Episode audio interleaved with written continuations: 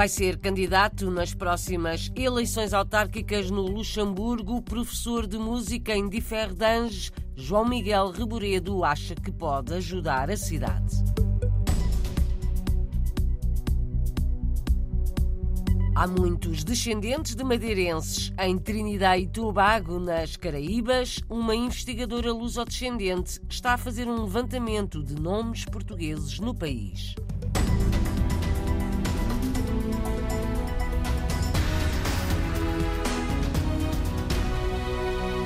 É um transmontano há oito anos no Luxemburgo. João Miguel Reboredo vai ser candidato nas próximas eleições autárquicas em Differdange. Vai ser o número 7 da lista socialista. As eleições estão marcadas para junho. Era professor do ensino básico em Portugal, agora tem uma escola de música em Differdange.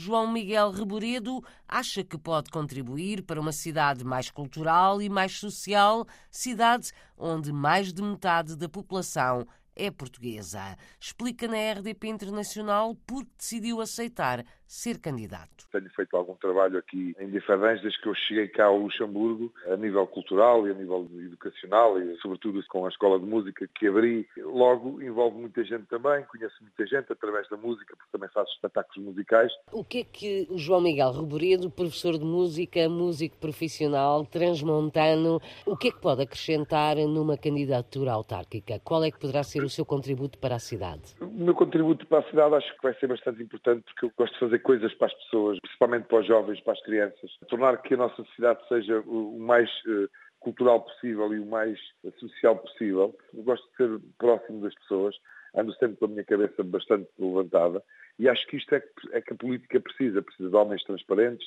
homens que não têm os rabos presos a nada e com ideias. E as pessoas que me conhecem sabem que eu tenho ideias, tenho projetos. Fazendo desde já uma antevisão, quem é que acha que poderão ser uh, mais os seus eleitores? Portugueses ou luxemburgueses? Eu acho que serão mais os portugueses, porque nós temos uma comunidade de 60% da população de Diferdange é, é portuguesa. 16 mil pessoas, digamos assim, não é? Dou-me muito bem com o associativismo, uh, trabalho muito com o associativismo também, porque a minha escola de música faz vários espetáculos, as minhas crianças, os meus adultos, faz, fazemos vários espetáculos para as associações portuguesas. Créditos que João Miguel Reboredo acha que o podem ajudar nesta candidatura autárquica. É apresentado esta segunda-feira como um membro membro da lista do Partido Socialista Luxemburguês, lista candidata à Câmara de Differdange, onde atualmente já há um vereador português. Tem aumentado a procura pela obtenção de nacionalidade portuguesa e pela aprendizagem da língua. Por parte de descendentes de madeirenses nas Caraíbas, a convicção é de Joane Ferreira, conselheira das comunidades madeirenses. A lusodescendente é investigadora e professora universitária em Trinidade e Tobago. Tem um projeto que pretende valorizar o património madeirense no país. Chama-se Atlas Digital e já identificou 70 apelidos portugueses em ruas, apartamentos, parques ou até num estádio de cricket no país. O jornalista Marco António Souza conta a história. A ligação entre a Madeira e a região das Caraíbas teve origem no século XIX. Na altura, muitos madeirenses imigravam para a região em busca de uma vida melhor. Hoje há menos conhecimento das raízes insulares, tendência que está a mudar, diz Joane Ferreira, conselheira das comunidades madeirenses. Procuram agora visitar a Madeira, traçar as suas árvores genealógicas, conhecer primos distantes. Alguns querem aprender português, outros têm interesse em obter a sua cidadania portuguesa,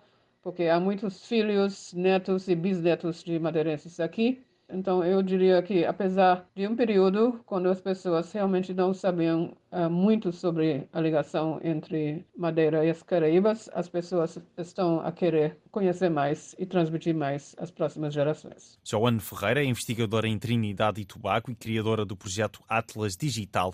A professora universitária explica o objetivo. Trindade e Tobago, em particular, e como a Guiana também, tem uma enorme diversidade de, de topônimos, mas os topônimos portugueses são normalmente ignorados, não conhecidos ou esquecidos, confundidos com nomes espanhóis. Pelo que eu quis fazer com que o nosso patrimônio luso seja reconhecido e valorizado, distinguido do espanhol. O projeto está a ser construído desde 2017. A investigadora descreve 70 sobrenomes portugueses que encontrou em vários espaços do país. Apartamentos Camacho, Apartamentos Coelho. Há edifícios como, com nomes como Associação Portuguesa 1 de Dezembro, um Parque Recreativo Rancho de Freitas, Estádio Larry Gomes, jogador de cricket, o Centro Industri Industrial Fernandes e também existe aqui o Consulado Honorário Português. João Ferreira quer tornar o Atlas digital num livro por enquanto está online e é a demonstração da presença madeirense em Trinidade e Tobago. Há mais de 500 cidadãos portugueses registados em Trinidade e Tobago, mas estima-se que sejam milhares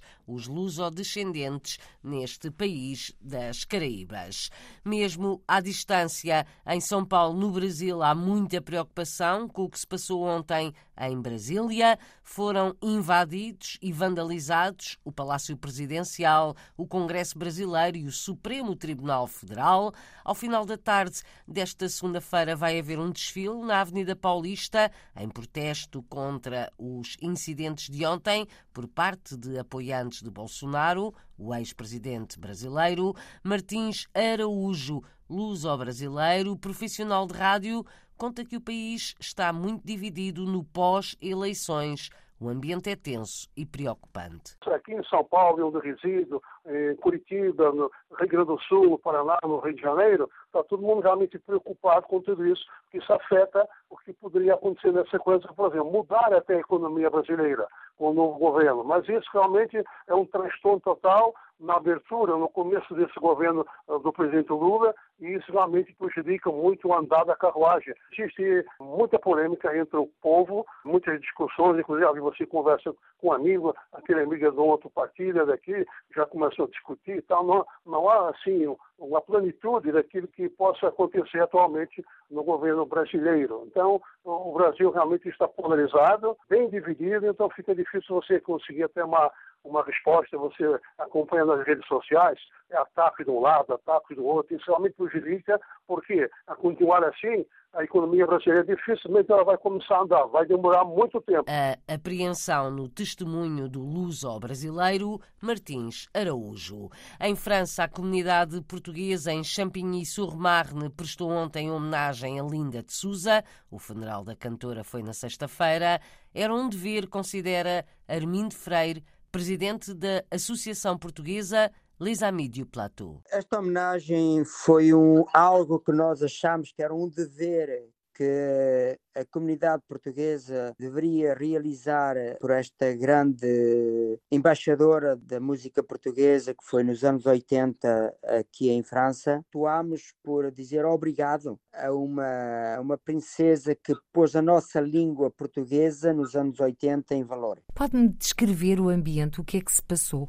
Houve muita emoção, muito carinho do público que aderiu a esta homenagem. Nós fizemos uma imagem na qual metemos cravos vermelhos e um coração com cravos brancos para render homenagem à Linda. Depois houve vários testemunhos de várias pessoas com quem conviveram e viveram com a Linda de Souza uh, noutros tempos e mesmo recentemente. A Linda de Souza foi um marco para si quando partiu para a França? Sim, para mim sim. Quando eu cheguei aqui há 25 anos atrás, a Linda de Souza fazia parte desse património, daquelas portuguesas que foram mais longe e que fizeram descobrir e fazer ter o conhecimento aos franceses que os portugueses também existem. Mesmo apesar de ser pessoas humildes, trabalhadoras, já havia pessoas que tinham a audácia, a inteligência e a coragem de ir mais longe. Armindo Freire, entrevistado pela jornalista Paula Machado,